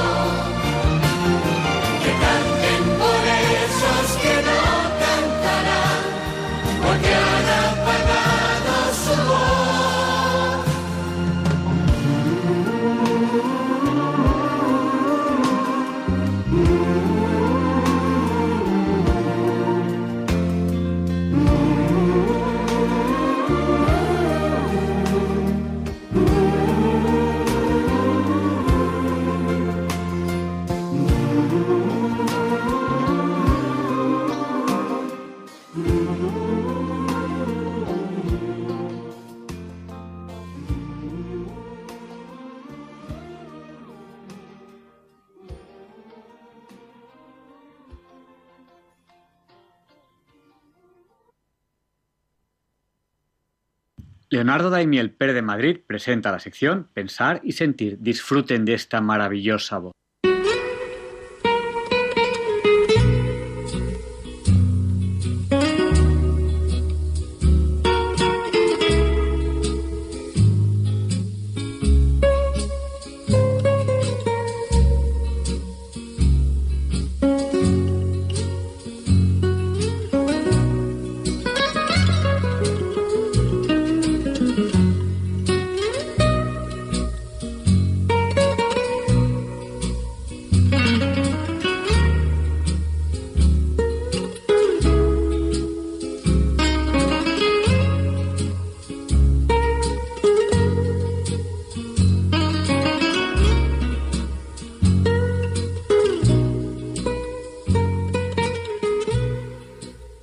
Noches, queridos oyentes de Radio María. Soy Leonardo Daimiel y celebro estar de nuevo con ustedes. Les agradezco mucho que estén ahora ahí al otro lado de la radio. En la mayor parte de los casi 100 programas previos de Pensar y Sentir, les he leído textos indicando datos biográficos de sus autores en otras ocasiones no ha podido ser así, por, ser textos de autor desconocido o por ignorancia mía sobre su nombre. El poema que les voy a leer hoy no es anónimo, pero no puedo asegurar quién es su autor, porque al buscarlo me he encontrado con un intenso debate sobre si fue escrito por Víctor Hugo, el gran escritor y poeta francés fallecido en París hace 135 años, o fue escrito por el periodista y escritor brasileño Sergio Joquiman, que vivió hasta el año 2011. Quienes defienden esta autoría aseguran que fue publicado en 1980 en el diario Hoja de la Tarde de Porto Alegre, en Brasil. Sea como fuere, me ha parecido que este texto es una buena lección de serena sabiduría de la vida que nos lleva a pensar y sentir. Se titula Te deseo y dice así. Te deseo primero que ames y que amando también seas amado. Y que de no ser así, seas breve en olvidar. Y que después de olvidar no guardes rencores. Deseo, pues, que no sea así pero que si es, sepas ser sin desesperar. Te deseo también que tengas amigos y que, incluso malos e inconsecuentes, sean valientes y fieles. Y que por lo menos haya uno en quien puedas confiar sin dudar. Y porque la vida es así, te deseo también que tengas enemigos. Ni muchos ni pocos en la medida exacta para que algunas veces te cuestiones tus propias certezas. Y que entre ellos haya por lo menos uno que sea justo, para que no te sientas demasiado seguro. Te deseo además que seas útil, mas no insustituible, y que en los momentos malos, cuando no quede nada más, esa utilidad sea suficiente para mantenerte en pie. Igualmente te deseo que seas tolerante, no con los que se equivocan poco, porque eso es fácil, sino con los que se equivocan mucho e irremediablemente, y que haciendo buen uso de esa tolerancia sirvas de ejemplo a otros. Te deseo que siendo joven no madures demasiado deprisa y que ya maduro no insistas en rejuvenecer y que siendo viejo no te dediques al desespero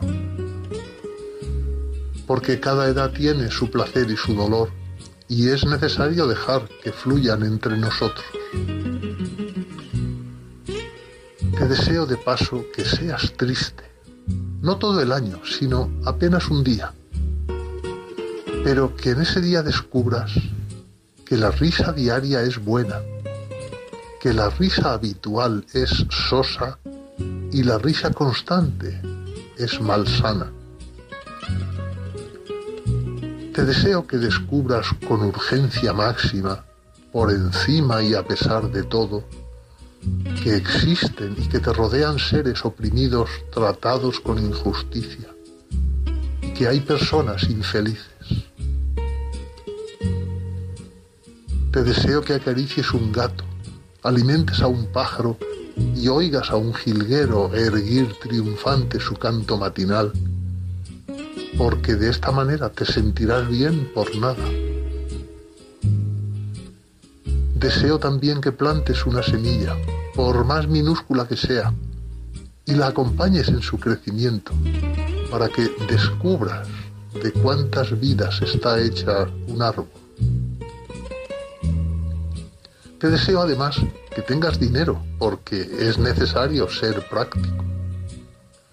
Y que por lo menos una vez al año pongas algo de ese dinero enfrente de ti y digas, esto es mío, solo para que quede claro quién es dueño de quién.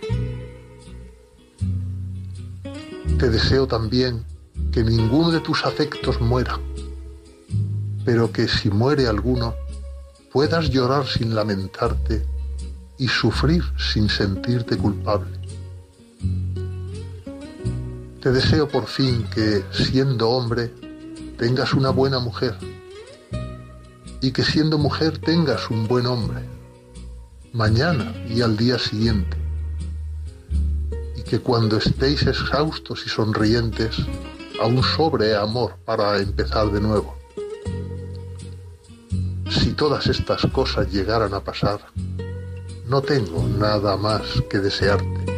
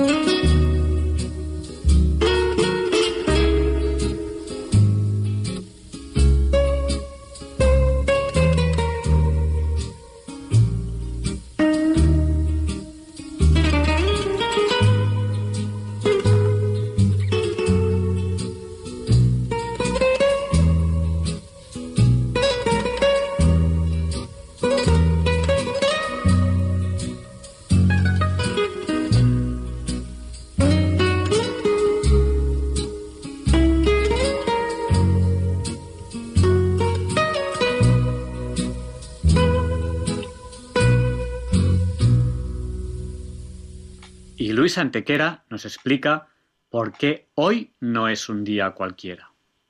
It's a lovely day today, and whatever you've got to do, I'd be so happy to be doing it with you. But if you've got something that must be done, and it can only be done by one, there is nothing more to say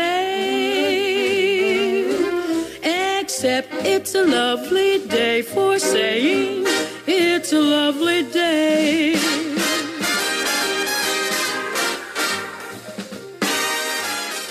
Javier Ángel, no directos compañeros de diálogos con la ciencia, no, queridísimos oyentes de Radio María. Claro que no es un día cualquiera, ningún día es un día cualquiera. Este 24 de enero que nos disponemos a comenzar hoy tampoco, porque en el marco de la siempre fecunda exploración del planeta por los navegantes españoles, en 1521 en el archipiélago de Tuamotu, en pleno Pacífico, Fernando de Magallanes descubre una isla a la que llama San Pablo, lo que nada tiene de particular por celebrarse al día siguiente precisamente la conversión de San Pablo. Así bautizaban los españoles sus descubrimientos y conquistas. Y en 1556, en la provincia de Shanxi, en China, Un terrible terremoto produce la muerte de 800.000 personas. 800.000 personas, la cifra más alta alcanzada nunca en la historia conocida de un terremoto. Y en 1835, en el Théâtre Italien de París, se estrena la ópera I Puritani, Los Puritanos, de Vincenzo Bellini. A ella pertenece este Bien diletto e in ciel la luna. Ven querido, está en el cielo la luna.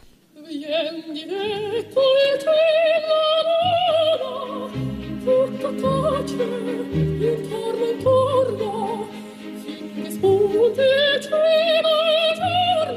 you.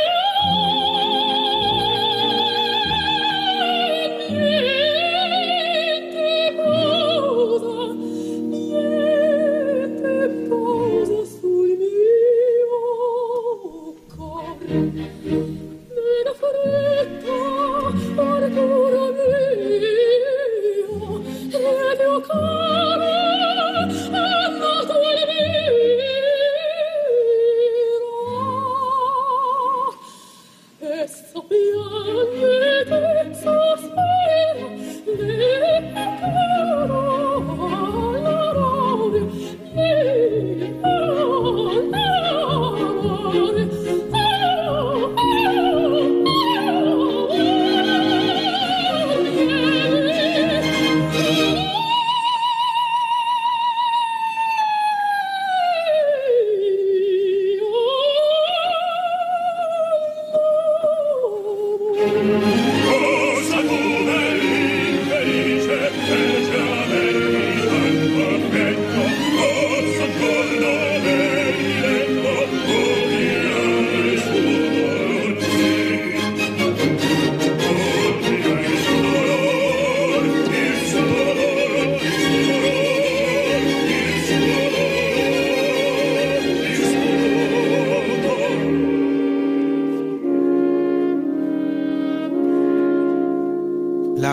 Soprano rusa Anna Nebrebko y Puritani Vincenzo Bellini.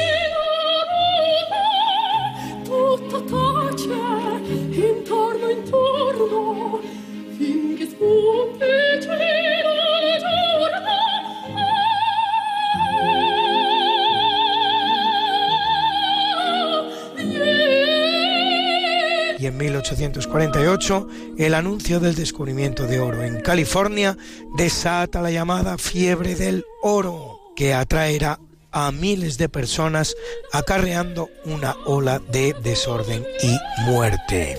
Y en 1859 bajo el nombre de Rumania o Rumanía, palabra que designaba desde antiguo las partes más orientales del Imperio romano, el príncipe Alexandru Ioan Cuza proclama un nuevo estado producto de la unión de Moldavia y Valaquia.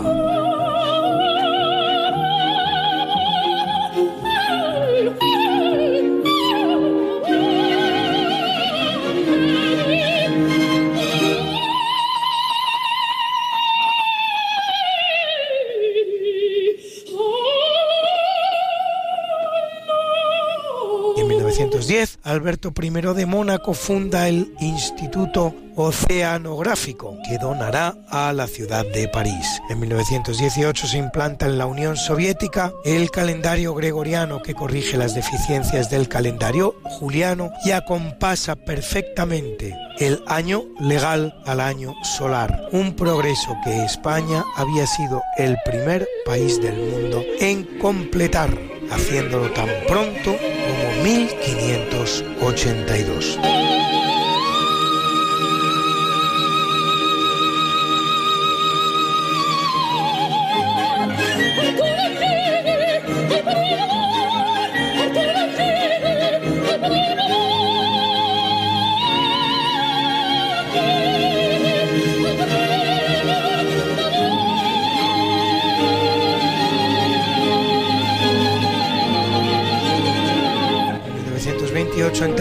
La Moncloa, la reina Victoria Eugenia de España coloca la primera piedra del pabellón de oncología del Instituto del Cáncer. Y en 1943, en el marco de la Segunda Guerra Mundial, Franklin Delano Roosevelt y Winston Churchill concluyen la conferencia de Casablanca, en la que acuerdan ayudar a la Unión Soviética en su lucha contra la Alemania de Hitler, iniciar desde Sicilia la invasión de Italia y reconocer el liderazgo conjunto de la Francia libre por los generales franceses de Gaulle y Giraud, que compartirán la presidencia del Comité Français de Liberación Nacional. En 1959, en la abadía benedictina de San Pablo, extramuros, en Roma, Juan XXIII comunica la celebración de un concilio ecuménico, el cual empezará en 1962. Durará tres años y será clausurado por Pablo VI en 1965. Es el Vaticano II.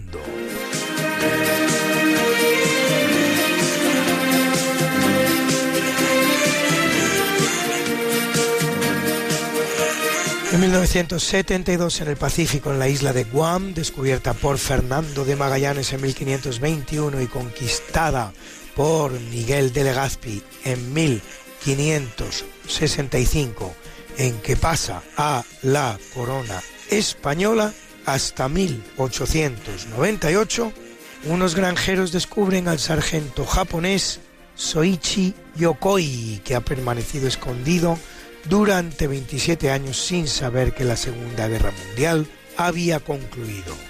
Conquistada por los japoneses en 1941 y recuperada por los estadounidenses tres años más tarde, Yokoi preferirá ocultarse antes que entregarse. Y en 1984 sale a la venta en Estados Unidos la primera computadora Apple Macintosh.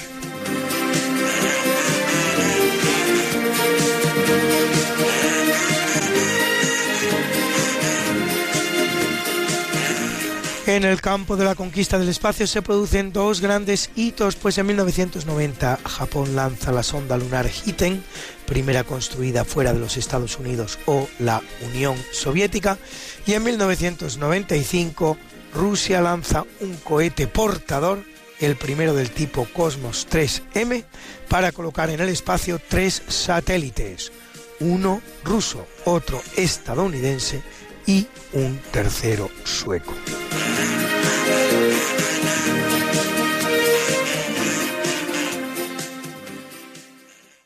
Bruna, Bruna, nació María y está en la cuna, nació de día, tendrá fortuna.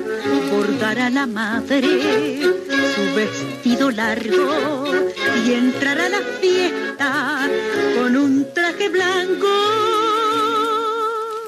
Y será la reina cuando María cumpla 15 años.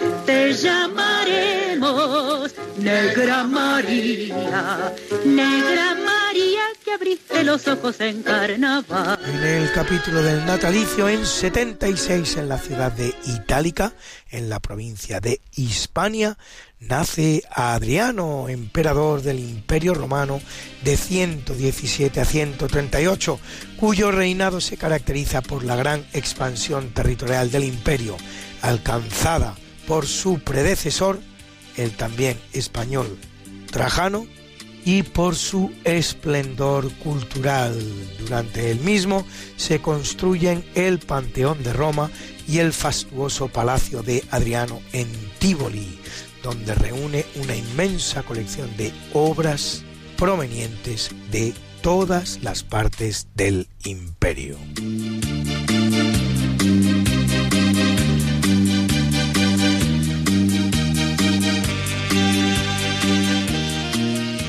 En 1256 nace Alonso Pérez de Guzmán, más conocido como Guzmán el Bueno, que hace una defensa heroica de la ciudad de Tarifa frente a los meriníes, incluso a costa del sacrificio de su hijo, que, secuestrado por los sitiadores, será asesinado por ellos por no entregar el padre la plaza.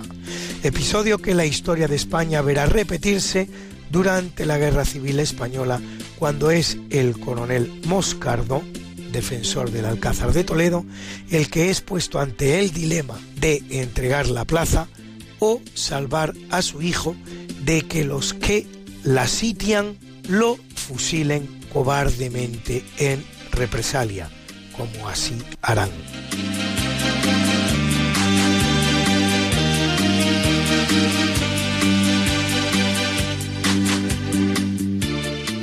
1540 nace Edmund Campion, uno de los llamados 40 mártires de Inglaterra y Gales, que después de huir de Inglaterra durante la persecución de Enrique VIII el Uxoricida, personaje que llegó a pesar él solito más de 150 kilos, volverá a la isla con la misión de conseguir su retorno al catolicismo, siendo apresado y sometido al terrible tormento inglés del Wrong, Hanged and Quartered, en el que el reo es colgado sin matarlo, destripado, incluso castrado y acto seguido descuartizado y las partes de su cuerpo exhibidas en distintos lugares.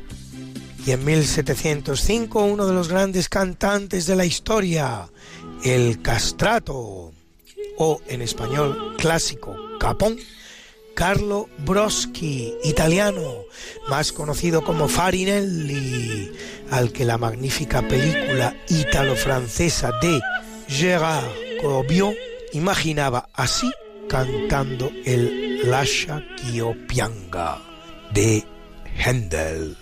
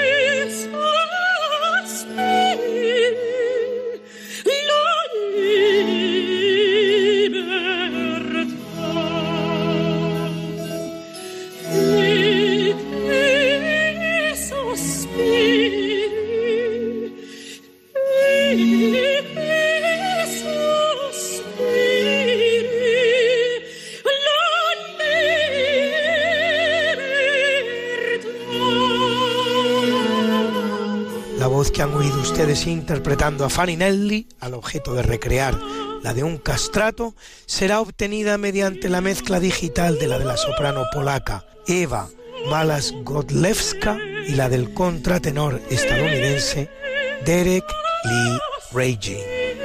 Los castrati o capones, cuya razón de ser era la obtención de tesituras vocales inalcanzables para la voz humana masculina, existieron hasta el último cuarto del siglo XIX. Se suele decir que el último de los grandes fue Giovanni Battista Velluti, nacido en 1861, intérprete de la que se tiene por última ópera escrita ex profeso para un castrato, Il Crociato in Egitto, del compositor alemán Giacomo Meyerbeer. En 1916 el gran oftalmólogo español José Barraquer, recordado por sus investigaciones pioneras en trasplantes de córnea y corrección de la refracción, así como por los numerosos instrumentos oftalmológicos que inventará.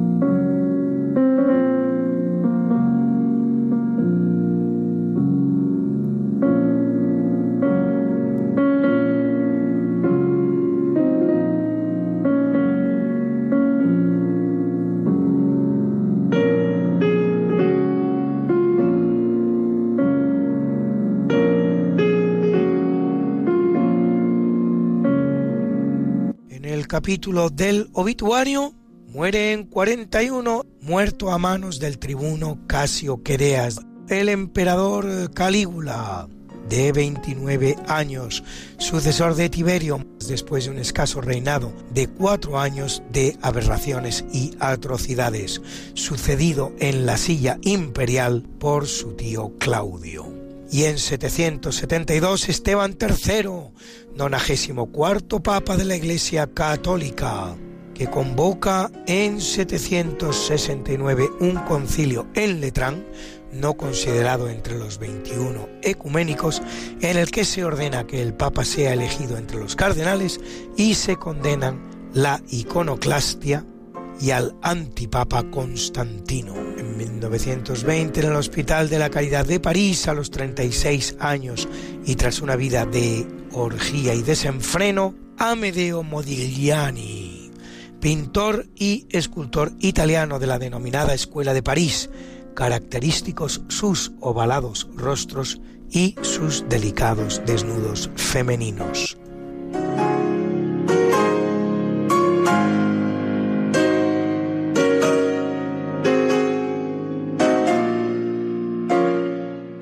1965 Winston Churchill, premier británico en los años difíciles de la Segunda Guerra Mundial, que durante dos enteros años hará frente en solitario al nazismo alemán, pues no se olvide, la URSS, la Unión Soviética, empieza la guerra como aliada de los nazis situación en la que va a permanecer hasta que el 22 de junio de 1941, de manera unilateral y sin previa declaración de guerra, Alemania entre en su territorio con un ejército de 4 millones y medio de soldados.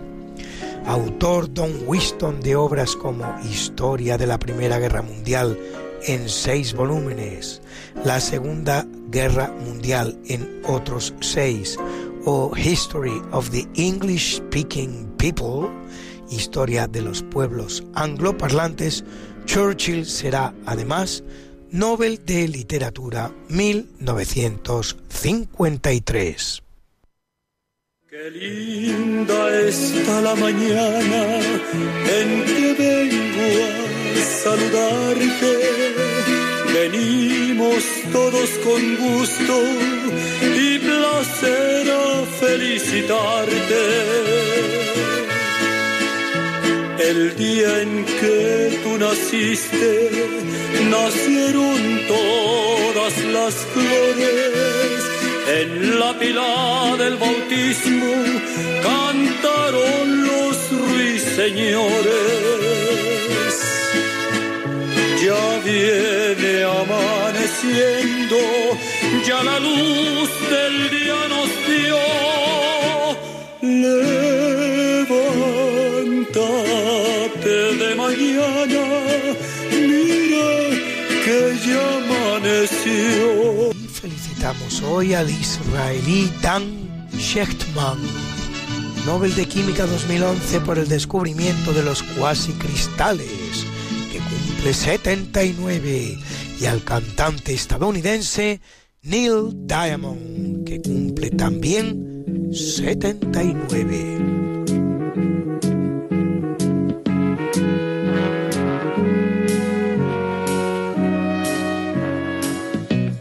Where it began, I can't begin to knowing, but then I know it's growing strong. Wasn't the spring, and spring became the summer. Who'd have believed you'd come along? Hand, touching hands, reaching out, touching me,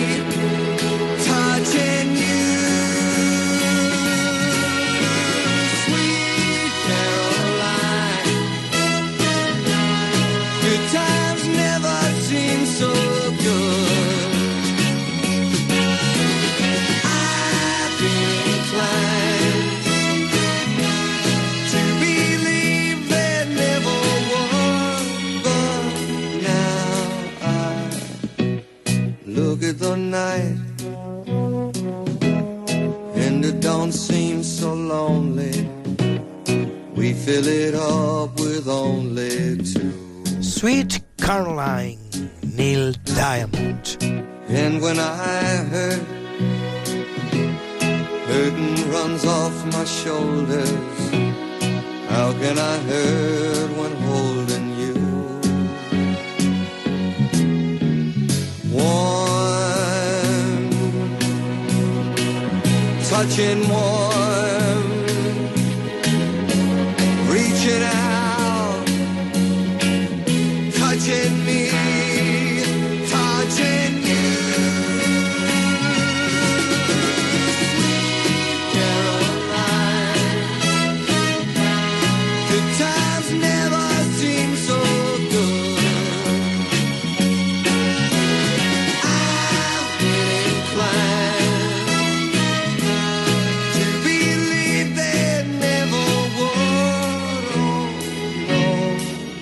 Al físico estadounidense Mikio Kaku, especialista de la teoría de campo de cuerdas, una rama de la teoría de cuerdas, modelo físico que asume que las partículas subatómicas, aparentemente puntuales, son en realidad estados vibracionales de un objeto con forma de cuerda o filamento, el cual cumple 73.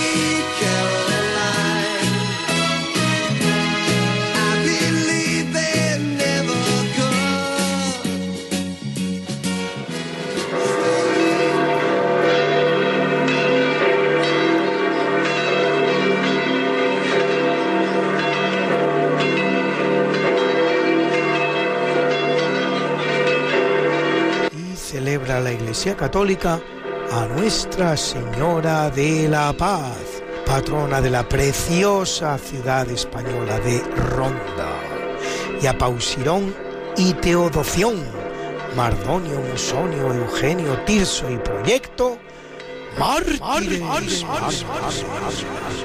a Francisco de Sales, patrono de los periodistas y escritores, obispo y doctor, obispo, a Bábilas, Exuperancio y Filón, obispo, y a Saurano, abad, abad, abad, abad. Hoy es el Día Mundial de la Lepra, devastadora enfermedad que actualmente, sin embargo, ha sido dominada ya y es también el Día Internacional de la Educación. Y como yo sé que a muchos de ustedes les gustan estas efemérides, pues pueden ustedes consultarlas como siempre en el medio Religión en Libertad, en la columna En Cuerpo y Alma, donde las colgamos para ustedes cada, semanas. Got.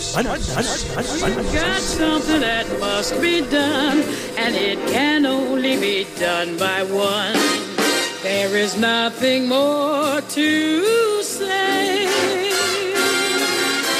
except it's a lovely day for saying it's a lovely day.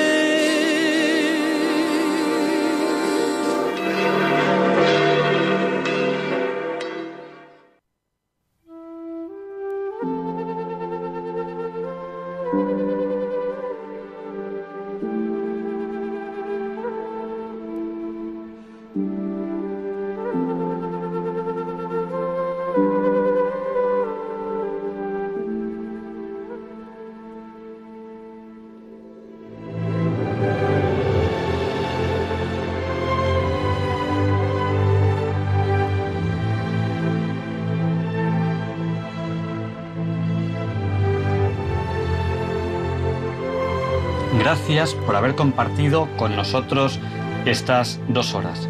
Les esperamos la semana que viene, si Dios quiere. No falten.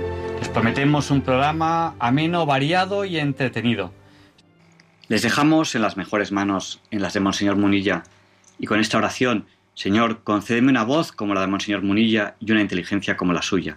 Y como no, le pedimos también a Juan Pablo II que interceda por nosotros para que se nos libre del mal.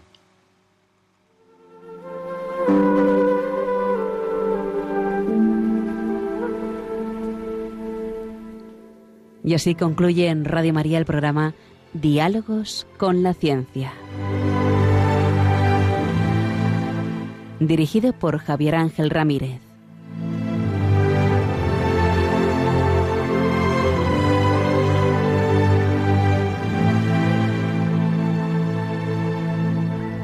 Gesù annunzia molte volte la paternità di Dio nei riguardi degli uomini, riallacciandosi alle numerose espressioni contenute nell'Antico Testamento. Per Gesù Dio non è solamente il Padre di Israele, il Padre degli uomini, ma il Padre suo, il Padre mio. Pater noster, pies in celi, sanctificetur nomen tuum, adveniat regnum tuum, fiat voluntas tua, sicur in cielo ed in terra. Pane nostrum quotidianum da nobis odie, et dimitte nobis levita nostra, sicut et nostri vittimus, debitoribus nostri, et ne nos induca in tentatione, sed libera nos a malo.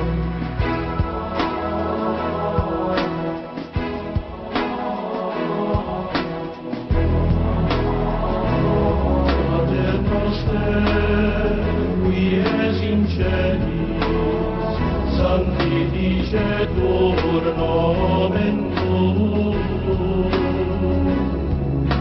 Advenia regnum tuum, fiat voluntas tua, sicut in cielo et in terra.